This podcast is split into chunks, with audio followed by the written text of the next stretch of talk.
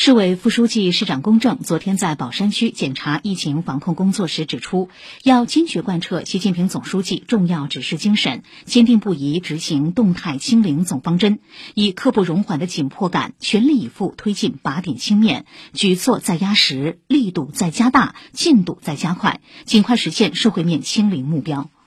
下午，公正一行来到宝山区洋行镇梅浦村，实地查看城中村风控管理，详细了解阳性和密接人员筛查转运情况，要求进一步加强城中村靶点攻坚，确保四应四尽、日清日结。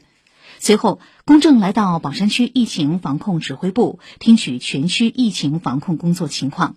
公正指出，当前疫情防控仍处于持续攻坚、不进则退的关键时期，要压实责任、强化担当、发扬连续奋战精神，加快清零攻坚进度。要进一步提高防控措施的针对性和有效性，认真做好筛查工作，锲而不舍靶点攻坚，守住来之不易的成果。市领导彭春雷参加检查。